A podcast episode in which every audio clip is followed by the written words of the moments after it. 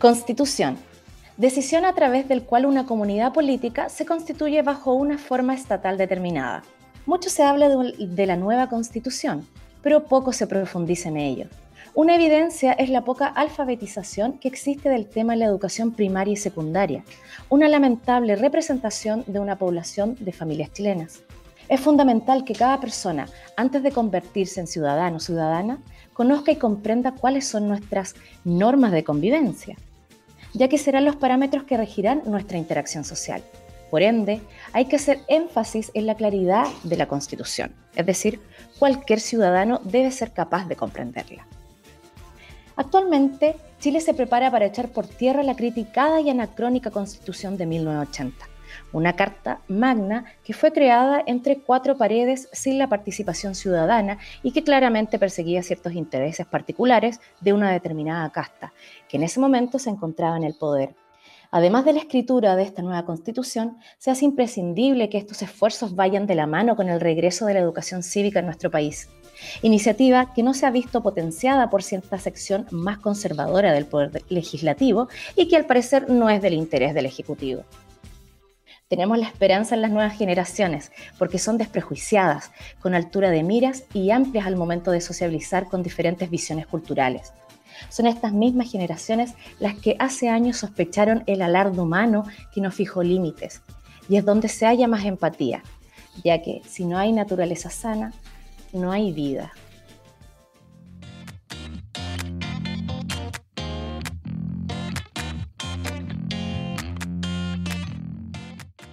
Hola a todos y a cada una de las personas que escuchan este nuevo proyecto. Hoy estamos en nuestro segundo capítulo.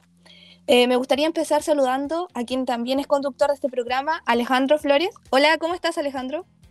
Hola, Vale, ¿cómo estás? Bien, ¿y tú? Bien, igual, perfecto. ¿Cómo estuvo la semana? Eh, bastante bien, he estado estudiando, tú sabes, con el tema de los exámenes, final de semestre. Sí, siempre complejo los fin de semestre, pero, pero bueno, vale la pena luego cuando se tienen los resultados. Sí, estoy súper contenta por este segundo capítulo. Eh, me gustaría presentar también a quienes nos acompañan eh, como panelistas. Hoy nuevamente tenemos a Catalina Olivares, eh, quien es estudiante de Derecho. Hola Catalina. Hola Vale, hola Alejandro, ¿cómo están? ¿Cómo ha estado todo? bien, ¿y tú? ¿Qué tal todo? Bien también, igual que ustedes, ya fin de semestre, terminando con los últimos exámenes. Cada vez queda menos, ojalá podamos terminar esto prontamente sí, esperando los mejores resultados de este primer semestre en mi caso. Y en tu caso creo que es el primero del cuarto año, ¿cierto? Sí, del cuarto año. También eh, me gustaría presentar a Amanda Laurín, quien es estudiante secundaria. Hola Amanda. Hola Vale, hola Catalina, hola Alejandro, ¿cómo están? Eh, bien, ¿y tú Amanda? ¿Qué tal las vacaciones? Bien, gracias Vale, sí, súper bien. Esto descansando y preparándonos para lo que viene. Me alegro muchísimo, Amanda. Y asimismo me gustaría presentar a la profesora Rebeca Jaramillo, quien es profesora de lenguaje del Liceo Alberto Blejana. Eh, hola, profesora Rebeca, ¿cómo está? Hola, hola, bien, ¿y ustedes? Yo aquí desde la otra vereda, por supuesto, como profesora también descansando, así que feliz disfrutando de la familia, con todas las medidas sanitarias, por supuesto, porque seguimos en pandemia, pero bien. Me alegro muchísimo por usted, profesora. Bien, presentadas ya las personas que van a participar en este capítulo, pasemos entonces a eh, los contenidos que vamos a discutir. En primer lugar, me gustaría eh, que conversáramos sobre eh, qué es la constitución, ¿no? estamos en un proceso constituyente, ese es el objeto de este programa, ¿no? De, este, de esta serie de programas, mejor dicho. Y primero tenemos que empezar a ver, ¿no? ¿Qué es una constitución? Y para eso vamos a escuchar la explicación que nos da un académico de la Facultad de Derecho de la Universidad Austral de Chile, Felipe Paredes, sobre tres acepciones de qué es una constitución. No hay una única acepción del, término. Lo que se produce en la realidad es que existen distintas acepciones de la palabra constitución, del concepto de constitución. Y lo que sí, lo que sí yo les puedo decir es que estas acepciones conviven, cohabitan unas con las otras, ¿no? Y, en ocasiones, pues, eh, algunas de estas acepciones adquiere mayor relevancia en determinados contextos, en determinados debates, pero que, pero que estas tres dimensiones pues son las que permiten también entender que las constituciones son dispositivos que, que, son multifuncionales. primera acepción, las constituciones son un reflejo de la distribución del poder en una sociedad. Eh, eso pareciera ser, eh, pareciera ser eh, bastante obvio, dirían ustedes. Desde una segunda acepción, las constituciones son normas jurídicas. Eso, digamos, es lo que nos enseñan a los abogados y a las abogadas en las escuelas de derecho desde el primer, desde el primer día de, de, clase. ¿no? La primera es una cuestión más bien sociológica, diríamos, ¿no? es una acepción empírica, sociológica. Esta, esta, en la segunda acepción, digamos, las constituciones son normas jurídicas. Y, y en tanto normas jurídicas, las constituciones tienen un papel muy importante en la configuración del ordenamiento jurídico. ¿Cuál es el papel que cumplen las constituciones en el ordenamiento jurídico? Tienen la virtud de sentar las bases de todo el derecho. Se dice que las constituciones son unas normas jurídicas que tienen un rasgo muy importante que es la supremacía. ¿no? Se habla del principio de supremacía constitucional para aludir que las constituciones entonces poseen un rango jerárquico mayor que cualquier otra norma y por lo tanto toda otra norma jurídica debe eh, estar supeditada a las disposiciones de la Constitución, so pena de incurrir en un vicio que los eh, juristas denominamos inconstitucionalidad y que supone entonces la nulidad, en definitiva, de esa norma. Esa norma no, no vale para ese, para ese sistema jurídico eh, en concreto. Hay una tercera acepción del concepto de constitución que, dice relación con que las constituciones son compromisos axiológicos. Quiere decir que las constituciones suponen la puesta en común de, de, cuáles son los valores que una, que una comunidad considera eh, de mayor relevancia. Después de haber escuchado esta increíble definición que nos entrega este gran académico de la Facultad de Ciencias Jurídicas y Sociales de la Universidad Austral de Chile, el profesor Felipe Paredes, al cual tengo el honor de conocer porque es mi profesor de, del primer constitucional que tengo, porque en mi caso estoy en primer año, me gustaría preguntarles qué les parece estas tres acepciones. Eh, la primera, la distribución del poder, la constitución como norma jurídica y los compromisos axiológicos. ¿Qué les parecen a ustedes? Profesora Rebeca, la veo por ahí. ¿Le gustaría comentarnos? Claramente hay, una, evidencia, ¿cierto?, de que son eh, aspectos importantes de reconocer en una, en una, constitución y por ese mismo motivo, ¿cierto?, eh, se crea esta, esta idea de que necesitamos una reconstitución, una reconstrucción, también podríamos llamarle de esta Carta Magna, porque con esas tres acepciones, ¿no?, eh, nos damos cuenta de que no existe, ¿cierto? No existe una vinculación con nuestra actual constitución, es decir, la constitución de 1980. Por lo tanto, responde ¿no? a que si consideramos lo que el académico ¿cierto? Nos, nos expone acá, necesitamos con mayor urgencia una nueva constitución. Es decir, solamente teniendo estas visiones podemos decir lo necesario que era cambiarla, ¿no? Porque no hay, eh, no hay representatividad. Eso es lo que no existe hoy en día. Esa es nuestra carencia, ¿no? Eh, concuerdo con usted, profesora, en que se necesita una reconstrucción de, este, de la constitución actual que se encuentra vigente en nuestro país. Eh, Amanda, vi que levantaste tu manito, cuéntanos. Gracias, Vale.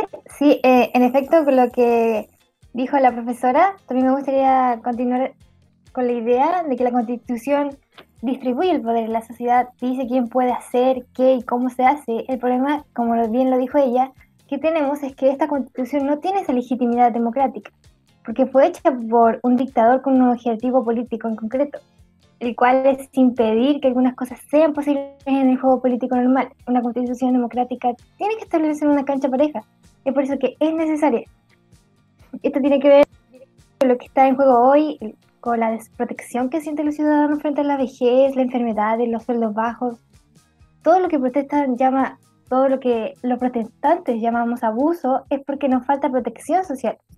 Lo que en otras constituciones se consideran derechos económicos o sociales, en esta constitución se establece que son libertades, que no son derechos. Eh, un ejemplo es que se establece libertad de enseñanza, no derecho a la educación. Se privilegia la idea de que todos esos elementos que son necesarios para la vida no son derechos, sino libertades. Yo pienso de una manera similar a ambas. Yo creo que acá lo importante más que nada es entender de que estas tres concepciones no son para nada excluyentes la una de la otra. Que si bien tenemos una constitución que es reflejo de la distribución, es necesario que también sea la norma jurídica superior dentro del derecho interno y que existan ciertos compromisos morales dentro de ella. Yo creo que la constitución actual eh, no es legítima entendiendo que legitimidad se refiere a la aceptación por parte de la ciudadanía, independiente de la ideología que pueda tener cada uno. Porque si bien no sé, por ejemplo, yo podría tener una ideología completamente distinta a la profesora Rebeca, pero ambas estimamos que la constitución es un parámetro general que nos puede ayudar a todos, por lo tanto, la aceptamos, la legitimamos. Vamos a aceptar que esa va a ser nuestra norma social y van a ser nuestras normas mínimas de convivencia, por estimarlo de alguna manera. Yo creo que el problema también que existe dentro de la constitución actual es el hecho de que el constituyente, de que Jaime Guzmán, cuando estaba planeando todo esto, lo que se preocupó fue de establecer una ideología y estructurar la constitución de cierta manera para poder trabar a todos los gobiernos que venían a futuro. Porque tenemos que tener claro, los gobiernos pueden variar, pueden ser de derecha, pueden ser de izquierda, pero esta constitución está hecha de manera de trabar aquellos gobiernos de izquierda o comunistas, como lo veían en ese tiempo, de manera que también limita el ejercicio que puede tener el Ejecutivo, que puede tener el Legislativo, a través de muchas eh, normas específicas, por ejemplo. Los quórum que plantea la Constitución para ciertas cosas son altísimos, o el hecho de que exista el Tribunal Constitucional, que es un hecho inédito en el mundo y que su función principal es trabar los proyectos con los que no está de acuerdo el Ejecutivo. Yo creo que es eso algo que tenemos que tener en cuenta y que no podemos dejar de hablar al respecto. Y eso último que tú decías, Cata, es lo que ha llevado a muchas personas, muchos académicos, académicas, a señalar que derechamente el Tribunal Constitucional es una tercera cámara, ¿no? Eh, como decías tú, cuando el Ejecutivo no está de acuerdo con algún proyecto que, que emane eh, del, Congreso Nacional, ¿no? Em, me parece que aquí hay dos puntos importantes que nos vienen a explicar un poco qué es lo que ha estado pasando estos últimos años o qué ha pasado estas últimas tres décadas en nuestro país, ¿no? Eh, la primera acepción ¿no? que decía el profesor Felipe Paredes, que las constituciones son un reflejo de la distribución del poder en una sociedad. Y aquí es importante ver cómo se construyen las constituciones o cómo se hacen las constituciones. La constitución fue hecha por un grupo de personas, eh, hombres blancos, ¿no? de la élite, con una ideología muy eh, demarcada. ¿no? Y es finalmente esa distribución de poder según sus ideas la que se hace y la que termina imperando, porque como señalaba en su segunda excepción, son la norma jurídica más importante dentro del ordenamiento jurídico, que termina eh, invadiendo todas y cada una de las esferas de las decisiones políticas, de lo público, ¿no? Y la tercera excepción, que las constituciones son compromisos axiológicos, nos lleva a que, como era una élite la que decidió o la que construyó esta constitución, eh, instalan sus valores, sus principios y sus moralidades como los valores de toda una sociedad en la que evidentemente no estaban reflejados todos los actores o todas las actorías, mejor dicho, eh, de nuestra sociedad y que hoy en día sí podemos ver en el proceso constituyente actual, que es una discusión que ya tendremos en su minuto. Profesora Rebeca. Sí, quiero hacer eh, énfasis en, algunos aspectos que, que han eh, mencionado, ¿cierto?, Catalina y también Amanda. Eh, y con esto me refiero que, por ejemplo, eh, se habla, ¿cierto?, de que es la Constitución de 1980 estuvo, ¿cierto?, bajo dictadura, ¿ya? Eh, lo cual no es menor, ¿ya? Por cómo actuaron las dictaduras en Latinoamérica, ¿ya? En, una época determinada. Eh, ese es un punto sumamente importante. Y lo otro, cuando eh, Catalina, ¿cierto?, se refiere a la importancia que esto tiene que ver con, con, lo moral, ¿no? Y que no, y que no estamos ahí nosotros como ciudadanos, ¿no?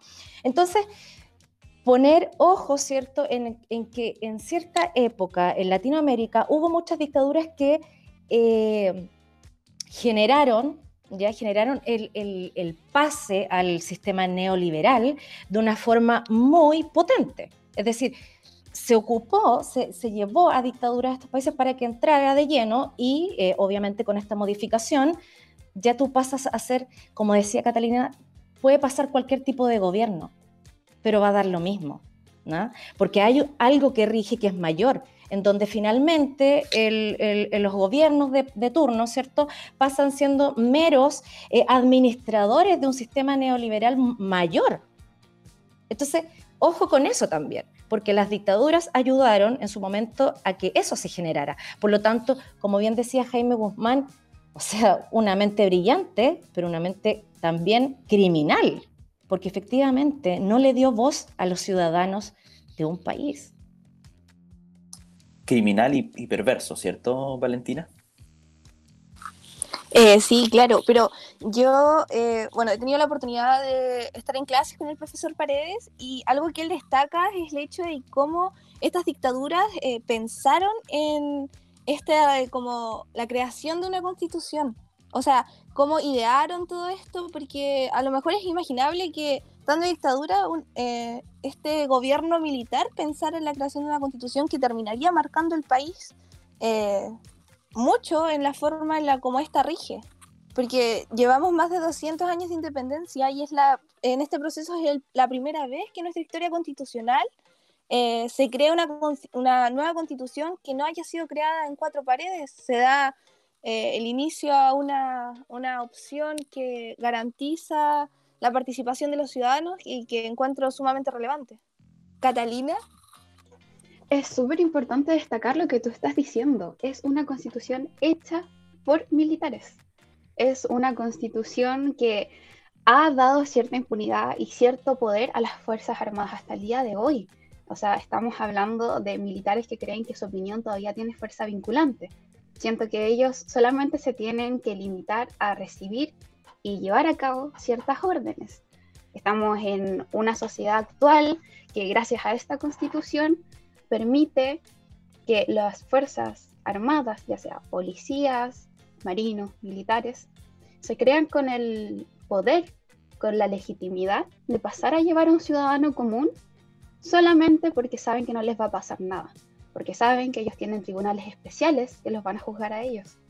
Entonces, es eso es una cosa que, insisto, debemos destacar y debemos tener en cuenta, porque lo que ha hecho es simplemente no respetar en sí los mismos derechos humanos.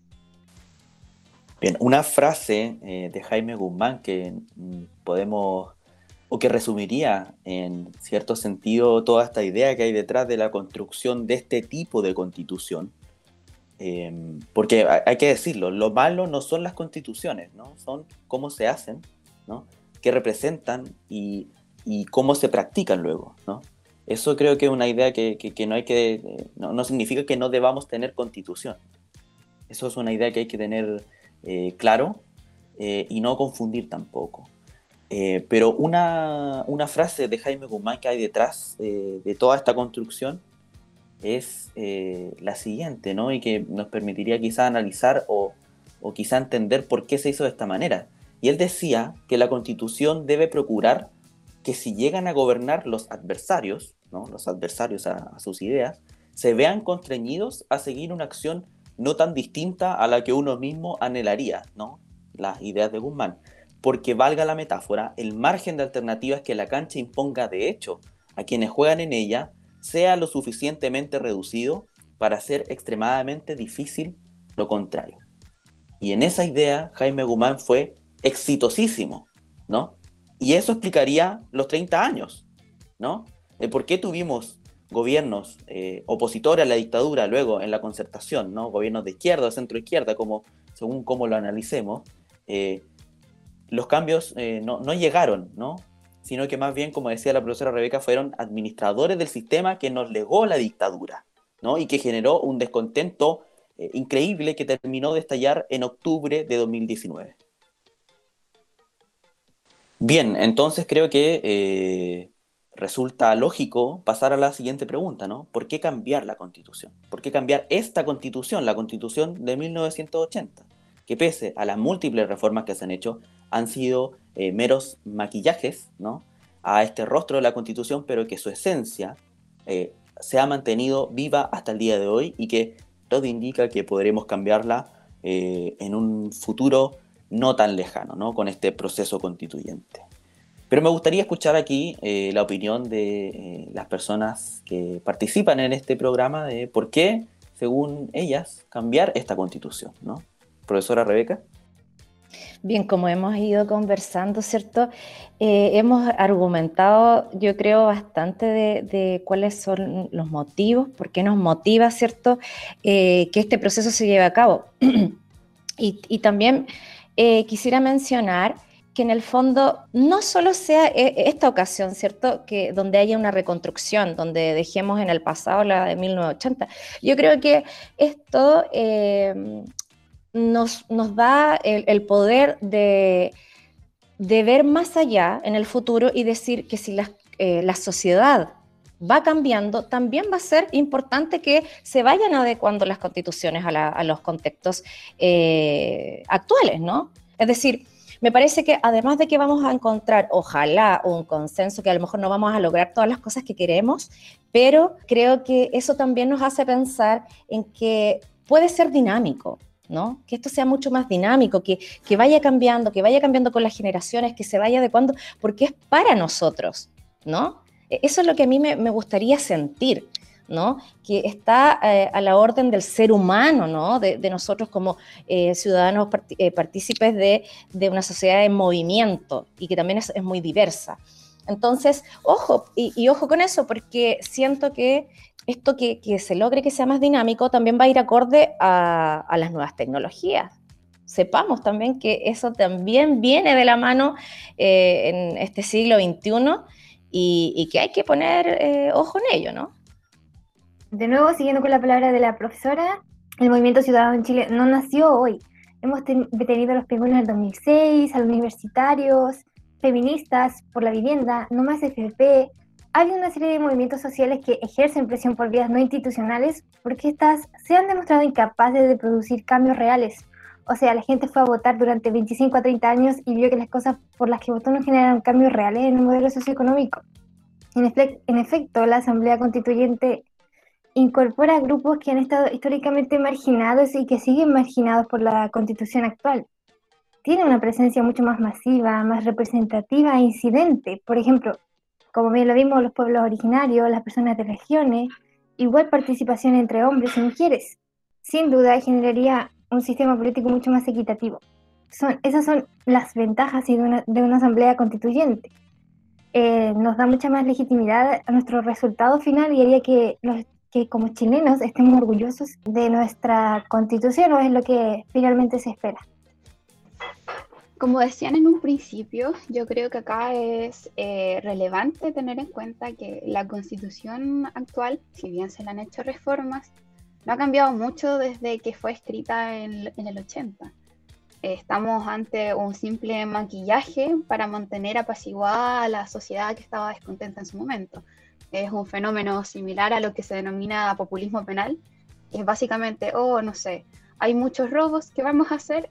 Vamos a subirle la cantidad de años a los robos sin pensar cuál es el problema de fondo y sin crear políticas públicas para realmente ayudar a que no suceda. Es lo mismo que está pasando con esta constitución. Simplemente se hacen cambios por encima sin pensar en que el problema es lo que está en el fondo de esta. Hay que tener también en cuenta que si bien muchas veces las personas piensan que porque una constitución dura mucho es una constitución muy buena, como lo que pasa en Estados Unidos, la realidad es que no es así. La constitución eh, se tiene que ir adecuando a las realidades y el contexto de la sociedad. La sociedad va cambiando, los valores van cambiando y es necesario que esté adecuada a esto, porque si no lo que va a hacer es retrasarnos, retrasar el progreso de la sociedad. Y acá es donde me quiero referir más que nada a la pregunta que se hizo. ¿Por qué cambiar la constitución? ¿Por qué ahora hay valores distintos a los que se creó, o sea, perdón, a los que se tenían en dictadura? Ahora los valores contemplan paridad de género. Ahora los valores actuales contemplan que existe más de un género, contemplan que somos todos iguales, independiente de nuestra religión, desde nuestro sexo, de nuestra orientación sexual, etc. Entonces, todas esas cosas y todos esos valores es necesario que los contemple nuestra nueva constitución, porque como se dijo al principio, cuando el profesor Paredes nos dio sus tres concepciones, es una norma moral que nos va a regir, quizás por cuánto tiempo más, quizás por 30 años, 50 años o quizás no por mucho tiempo, pero va a ser la norma de, por la cual se van a guiar las leyes, por la cual se van a guiar los reglamentos y todas las otras eh, normas que se puedan dar dentro de todo lo que es este derecho, para decirlo de una forma más simple. Entonces es necesario hacerlo para que se adecue a nuestra realidad actual. Eh, claro, todo lo que ustedes, profe Rebe, Amanda y Catalina comenta, es sumamente relevante. Yo destaco lo que la profe dice eh, sobre un cambio para nosotros. El cambio eh, permite que nosotros nos beneficiemos de este. Es importante, creo que, que cuando se nos pregunta, ¿cierto?, ¿por qué una convención constitucional y no otra, otra forma? Yo creo que no sé, hay otros mecanismos que, conozco que ya los han, nombrado, ¿cierto? Como una comisión bicameral en donde sea el poder legislativo que, que decida, ¿cierto?, quiénes podrían escribir una, nueva Carta Magna, pero a mí me parece que ahí ya no hay credibilidad, ¿no? el Parlamento ha, perdido, eh, digamos, adherentes porque han fallado, ¿no? No, no, no, no han representado a esta ciudadanía con las demandas que también eh, nos hablaba, ¿cierto?, Amanda, tan claramente.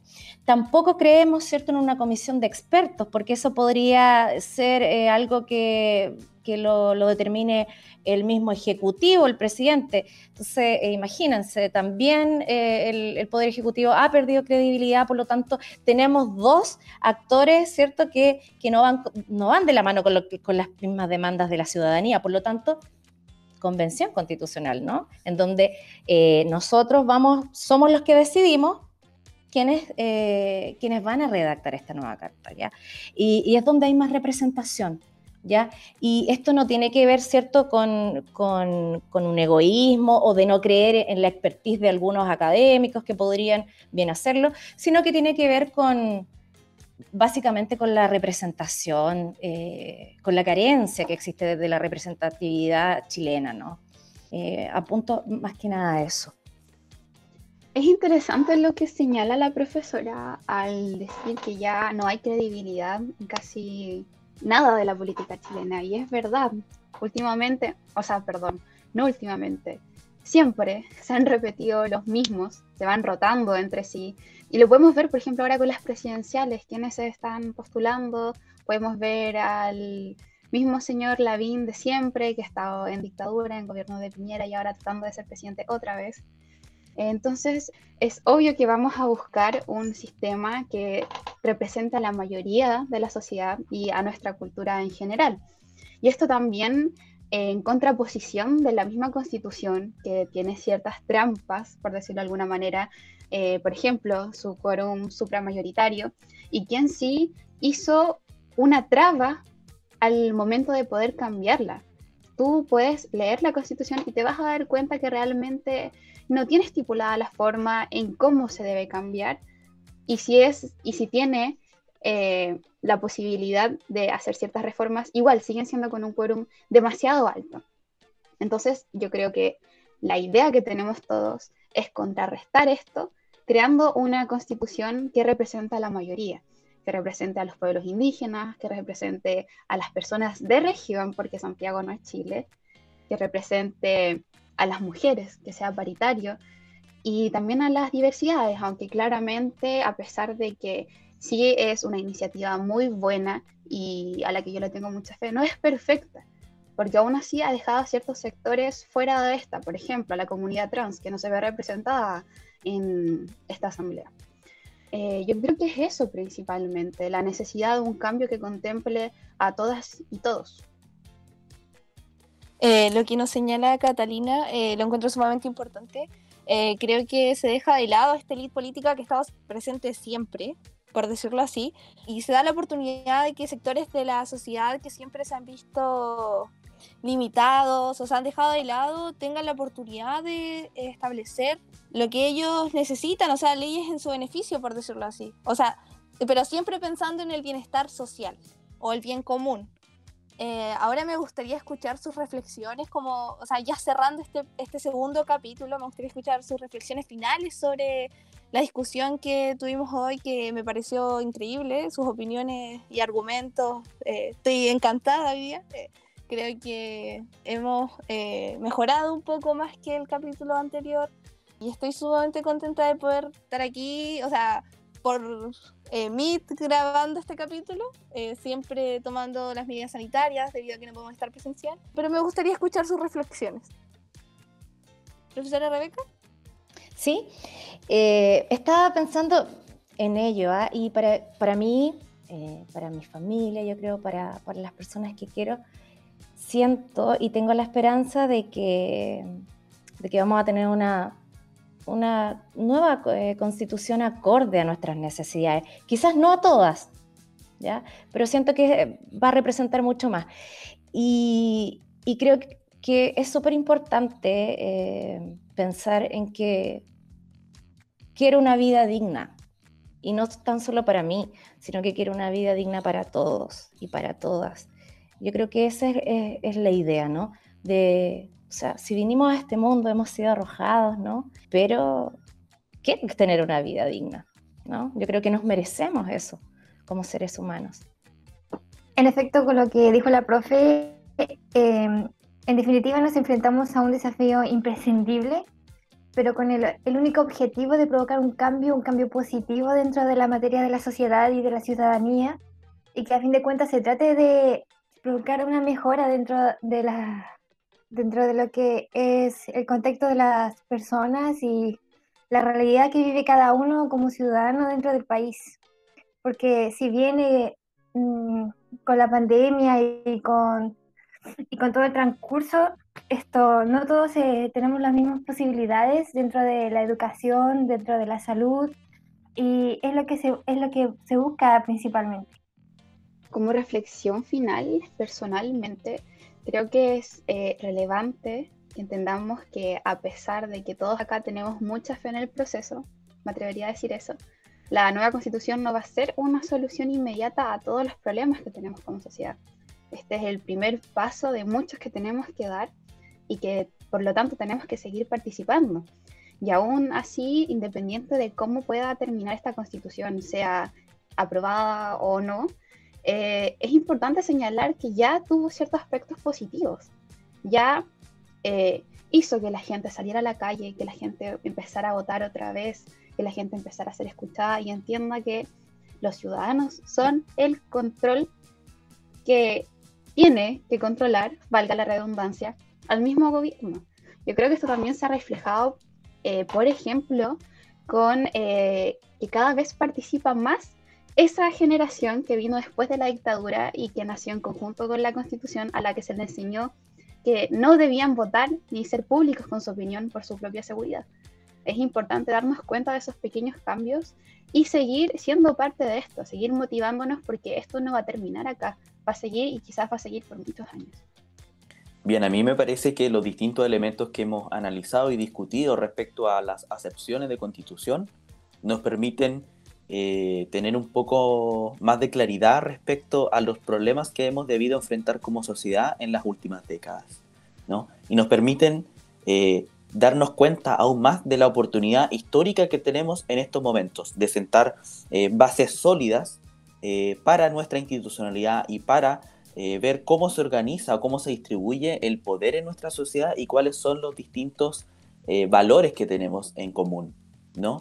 Eh, con todos sus pueblos, con todas las personas presentes, con las diversidades sexuales, con las mujeres eh, y con todos aquellos grupos que siempre fueron em, silenciados o, ni siquiera con alguna cuota de, de, representación en el mismo Parlamento, en el Congreso Nacional, mejor dicho, que hoy sí están representados y representadas. Y eso va a permitir que construyamos una constitución hecha en democracia que nos permita el día de mañana sentirnos orgullosos y orgullosas de este proceso que estamos viviendo y que entre todos y todas estamos construyendo. Bien, creo que eso sería mi, reflexión final, Valentina. Creo que ha sido un, lindo capítulo donde eh, partimos desde el inicio, ¿no? Desde qué es la constitución y que esto nos permitirá ahora ya abordar más temas de, contenido o temas más dogmáticos de la misma constitución, ¿no? Sí, Alejandro. Eh, muchas gracias por tu reflexión. Eh, igual agradezco la de la Catalina, de Amanda, de la profesora Rebeca. Y me gustaría destacar, como decía eh, Catalina, eh, que es el inicio del cambio. Un inicio de un cambio que va a ser algo que no va a suceder de un día para otro, algo que se va a extender por mucho tiempo, pero que va a marcar nuestra historia constitucional va a dar un paso a que nunca más eh, una constitución sea creada entre cuatro paredes con la misma élite política de siempre. Eh, todos, claro, y como eh, muchos dijeron, todos pensamos en este proceso en positivo. Y creo que es sumamente importante que lo pensemos así. tal vez si fuéramos negativos, no sé. Yo siempre pienso que hay que pensar en positivo, pase lo que pase. Y... Pero siempre esperando lo mejor en este proceso. puede que tal vez no funcione, puede que sí, pero siquiera se intentó. Creo que eso es lo importante. Y bueno, ya cerrando este, este segundo capítulo, eh, eh, muchas gracias a todos ustedes quienes nos dieron sus opiniones, profesora Rebeca, Catalina, Amanda, Alejandro, que lo hizo excelente hoy día y yo traté de mejorar hoy también para que el contenido de este capítulo sea mucho mejor que el anterior. Así que eso y me despido y los invito a seguir escuchándonos, que se vienen cosas muy buenas y agradezco también al equipo de producción, por decirlo así, que se encuentra detrás de todo esto, que se encarga de eh, corregir todos esos errores que cometimos, cometemos cuando grabamos estos capítulos. Así que muchas gracias y escúchenos en aula.nativa medios, donde están además los otros proyectos de aula nativa. Y eso, con eso me despido. Chao a todos. Chao, chao.